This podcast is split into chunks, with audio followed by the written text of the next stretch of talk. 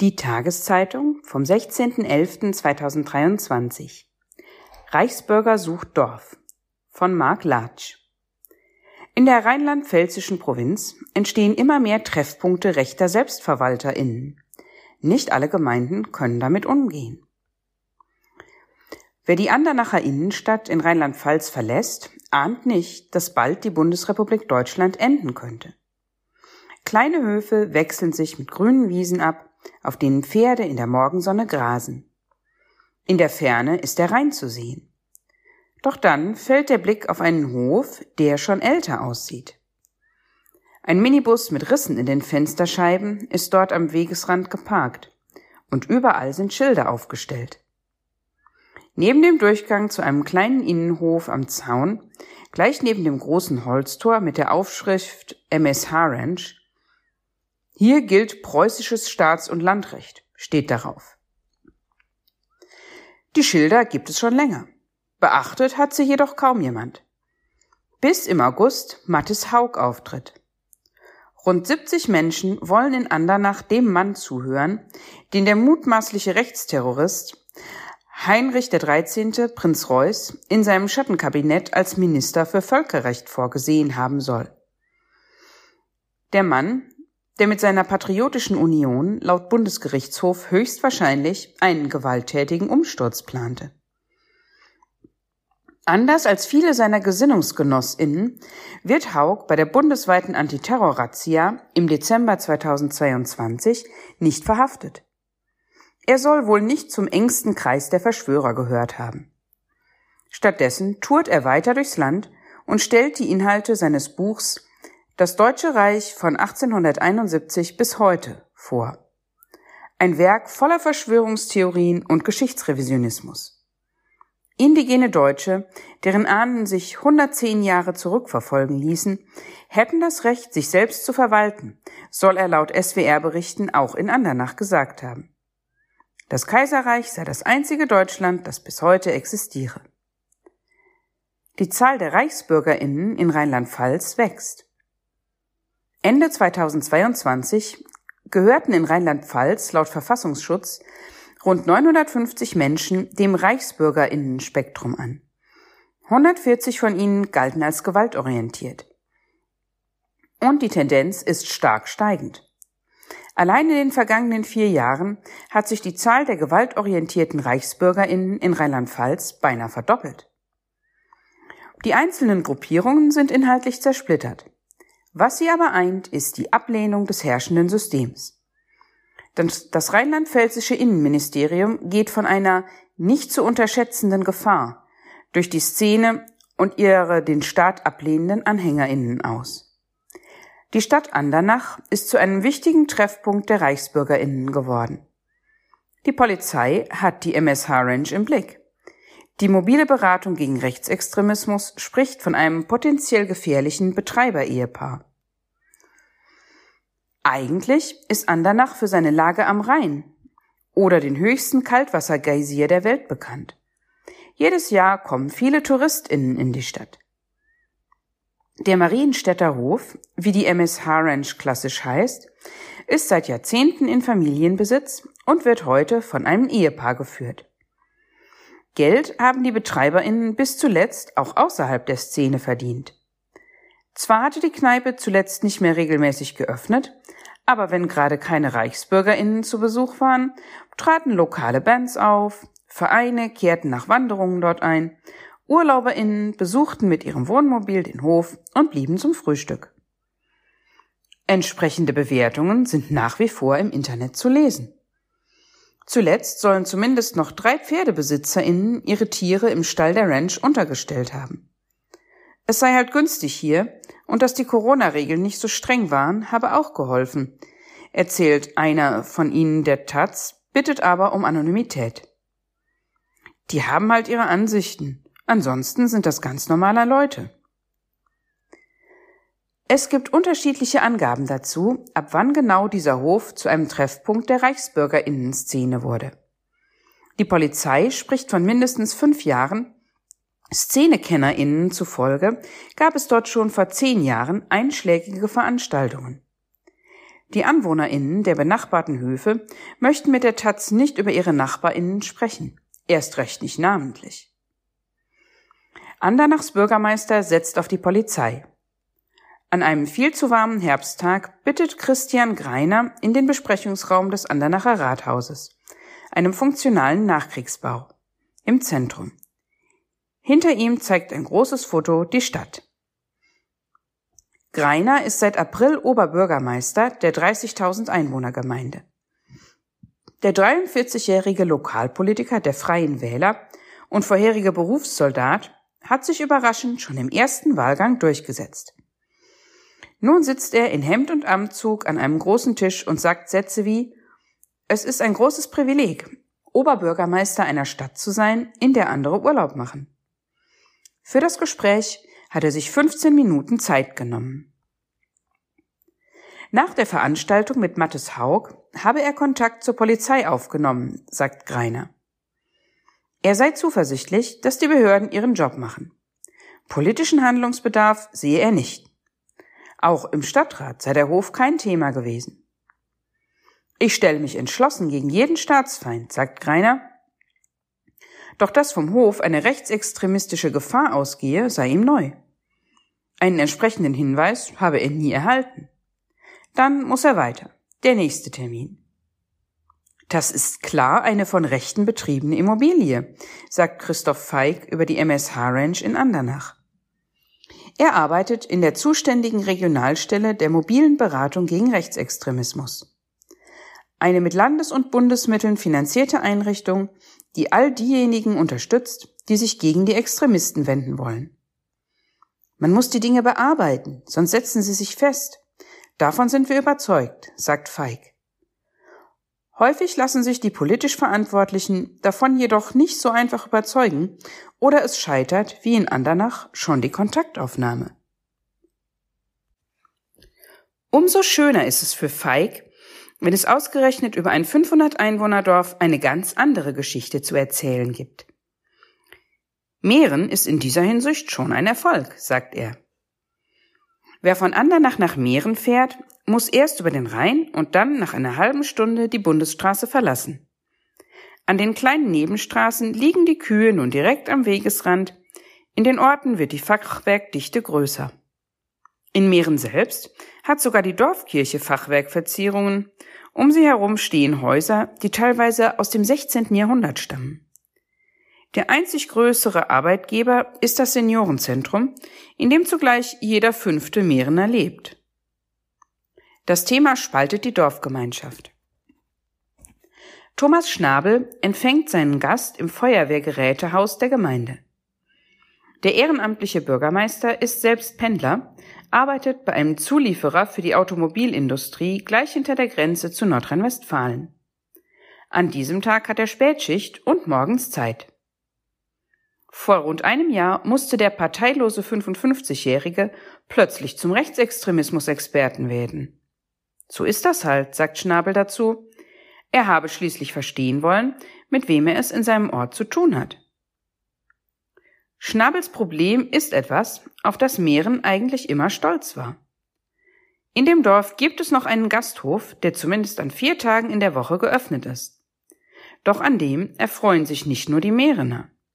Die AfD und als die Reaktion auf die Corona-Maßnahmen entstandene Partei Die Basis treffen sich dort bis heute regelmäßig.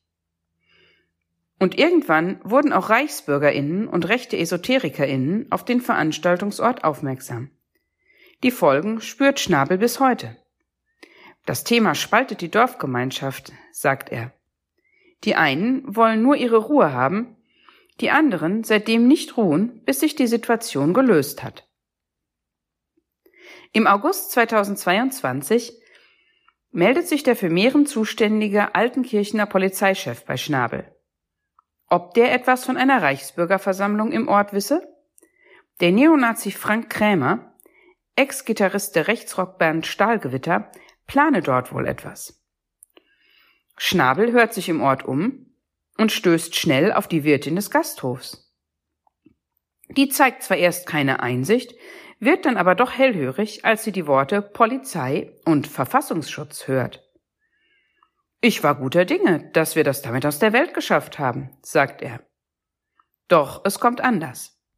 Im März 2023 wird er auf den Artikel eines antifaschistischen Recherchekollektivs aufmerksam gemacht. Es haben weitere Veranstaltungen stattgefunden. Rechte EsoterikerInnen verbreiten dabei im Gasthof antisemitische Verschwörungsmythen. Zudem soll es auch hier einen Auftritt von Mattes Haug gegeben haben. Das Problem ist nicht aus der Welt. 200 Menschen haben in Mähren gegen die AfD protestiert. Anders als in Andernach ist die Gasthofbetreiberin in Mähren nicht gesichert dem Reichsbürgerinnenspektrum zuzuordnen. Sie ist zwar im Ort als überzeugte Impfgegnerin und Basisunterstützerin bekannt, doch darüber hinaus bislang nicht aufgefallen. Ich gehe nach wie vor davon aus, dass sie das nicht bewusst gemacht hat, sagt Schnabel. Sie ist weder rechtsradikal noch fremdenfeindlich. Kerstin Spar, die im Ort eine Bürgerinitiative gegen rechts gegründet hat, sieht das anders. Ich würde mir keine Reichsbürger einladen, um mit denen Kaffee zu trinken, sagt sie. Die Wirtin selbst reagiert nicht auf Anfragen zu dem Thema. An einem Freitagabend im Oktober steht Kerstin Spar im evangelischen Gemeindehaus in Mähren. Dort tritt an diesem Abend Matthias Pöllmann auf, der Sektenexperte der evangelischen Kirche in Bayern. Er ist hier, weil Spar sein Buch Rechte Esoterik gelesen und ihn nach Mähren eingeladen hat. Die freiberufliche Psychotherapeutin hat lange in Köln gelebt und ist dann mit ihrer Familie zurück in ihr Mehrener Elternhaus gezogen. Sie trägt Brille, einen langen schwarzen Pullover und spricht im Gang mit zwei anderen Frauen. Wir haben einiges mobilisiert, sagt sie. An diesem Abend sind rund 60 Menschen gekommen. Alles, was in den vergangenen Monaten in Meeren und der Region als Reaktion auf die Treffen von Reichsbürgerinnen und rechten Esoterikerinnen geschehen ist, hat etwas mit Spar zu tun. Als ich von den Treffen erfahren habe, bin ich sofort auf die Barrikaden gegangen, sagt sie. Spar gründete erst eine WhatsApp-Gruppe, dann eine Initiative. Sie organisiert eine Demonstration mit über 200 TeilnehmerInnen, die gegen ein AfD-Treffen in dem Gasthof protestieren. Und sie setzt sich beim Bürgermeister erfolgreich dafür ein, dass in dem Gasthof keine Veranstaltungen der Gemeinde mehr stattfinden. Ich würde hier lieber friedlich und in Ruhe leben, aber das ist leider nicht möglich, sagt Spar. Wer sich engagiert, gerät ins Visier. Dass so ein Engagement gefährlich sein kann, zeigt eine aktuelle Veröffentlichung der Rechercheplattform Korrektiv. Demnach verfügen in Rheinland-Pfalz 93 mutmaßliche Rechts Rechtsextremistinnen über eine waffenrechtliche Erlaubnis. 26 davon leben im Bereich des für Mähren und Andernach zuständigen Polizeipräsidiums Koblenz. Zwar erklärt das Innenministerium hierzu, dass es sich nach ihren Erkenntnissen keine dieser Personen dem Reichsbürgerinnenspektrum zuordnen lässt, jedoch verfügen von den 950 Szeneanhängern im Land weiterhin elf Personen über eine waffenrechtliche Erlaubnis, 87 weiteren sei diese bereits entzogen worden. Die Landesregierung verfolgt eine Nulltoleranzlinie, heißt es dazu. Jedoch lasse sich nicht jede Erkenntnis der Sicherheitsbehörden gerichtsfest belegen. Auch Kerstin Spar musste erleben, was es heißt, sich die Rechten zum Feind zu machen. In einem Zeitungsbericht über die Mehrener Demonstration wird ihr Name genannt. Kurz darauf erhält sie das erste Päckchen mit Kleidungsstücken, die sie nicht bestellt hat. Jacken, Pullis, Schuhe in AfD-Blau. Sie wird bei Wohltätigkeitsvereinen und ein zweites Mal bei der GEZ angemeldet. Jemand versucht in ihrem Namen Geld von einem Konto abzubuchen. Erst als sie sich von einem der Vereine die handschriftlich ausgefüllte Anmeldekarte schicken lässt und das überall im Dorf verbreitet, ist Ruhe. Ich hatte eine Schriftprobe, vielleicht sogar DNA. Das ist denen dann zu heiß geworden, sagt sie. Sie weiß aber auch, dass sich nach wie vor nicht alle in Mähren über ihr Engagement freuen. Heute ist ihr Haus nach allen Seiten hin mit Überwachungskameras ausgestattet.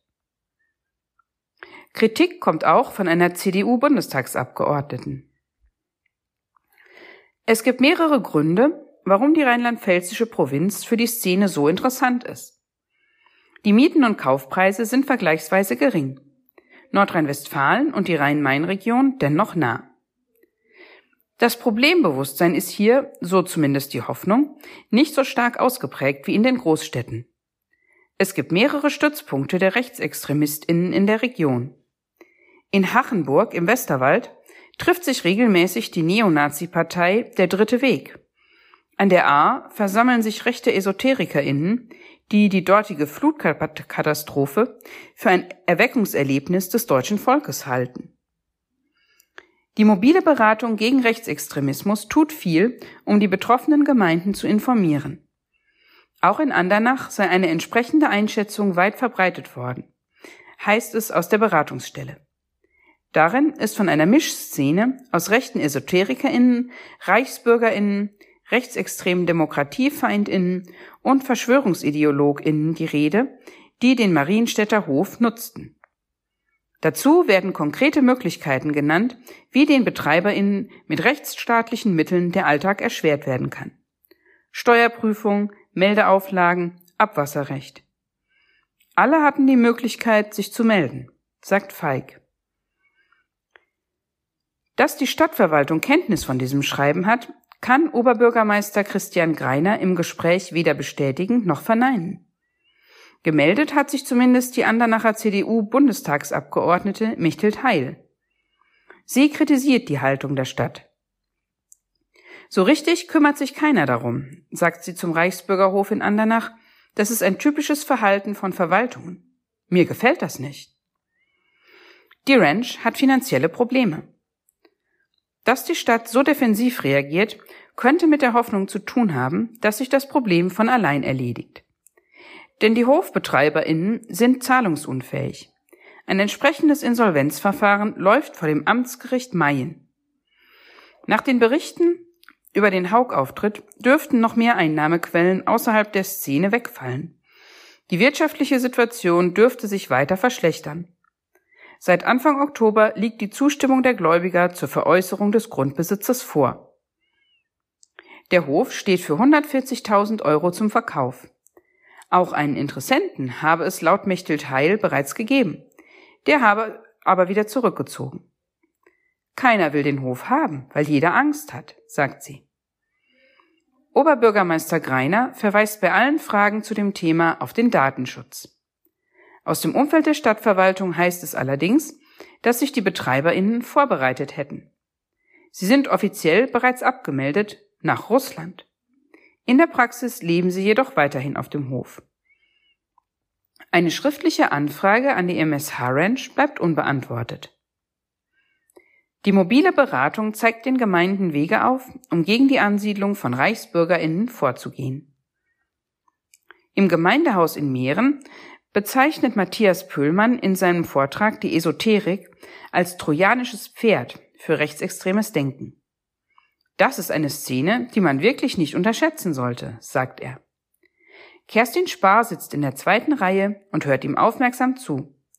Eine ihrer Mitstreiterinnen macht mit ihrem Tablet eifrig Fotos von der Präsentation. Pöhlmanns Thesen von der Esoterik als Einstiegsdroge für den Rechtsextremismus sind auch für den Fall Andernach interessant. Auf der Internetseite der MSH Ranch lässt sich heute noch ein 22 Jahre alter Artikel aus der Rheinzeitung abrufen. Darin geht es um einen Tierheilpraktiker, der die Pferde des Hofes mit aktiviertem Wasser geheilt haben soll. Verschwörungsideologie und Esoterik gehören zusammen. Der Wissenschaft standen die BetreiberInnen schon damals offenbar skeptisch gegenüber. Verschwörungsideologien und Esoterik bilden oft ein Zwillingspaar, sagt Pöhlmann. Beides seien geschlossene Systeme, die alternative Wahrheiten verbreiten. Esoterik würde in der rechten Szene bewusst genutzt, um demokratische Institutionen zu delegitimieren. Das gilt auch für Mattes Haug, den eifrigen Vortragsreisenden.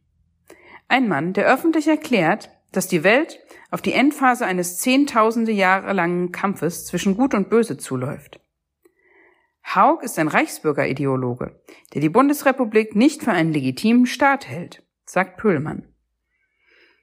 Die Anhänger von Heinrich dem 13., Prinz Reuß, den Haug bis heute in seinen Vorträgen lobt, hielte ihr Hass zusammen. Wenn Feindbilder so mächtig werden, kann Gewalt irgendwann als legitimes Mittel zur Durchsetzung eigener Ziele betrachtet werden, sagt Pöhlmann. Es sei eine Szene, die man wegen ihrer Skurrilität lange unterschätzt habe. Das Problem auszusitzen wird nicht helfen. Davon ist Christian Feig von der mobilen Beratung gegen Rechtsextremismus überzeugt. Gerade in Andernach. Wir sehen im Fall der MSH Ranch nicht, dass das Problem kleiner wird, sondern dass sich dort verschanzt wird, mit einem nach außen immer aggressiver werdenden Auftreten, sagt er. Auch Bedrohungen habe es bereits gegeben. Noch deute nichts darauf hin, dass die Behörden aktiv werden oder die BetreiberInnen freiwillig ausziehen. Bis dahin ist der Hof Teil einer Parallelgesellschaft, in der manche vom Umsturz träumen. In Mähren wird Kerstin Spar weitermachen. Noch treffen sich AfD und Basis regelmäßig im dortigen Gasthof. Gerade erst hat sie wieder eine Demonstration dagegen organisiert. Und sollte sich das irgendwann einmal ändern, gibt es immer noch die vielen AfD-Wählerinnen und einigen Reichsbürgerinnen, die in der Region leben.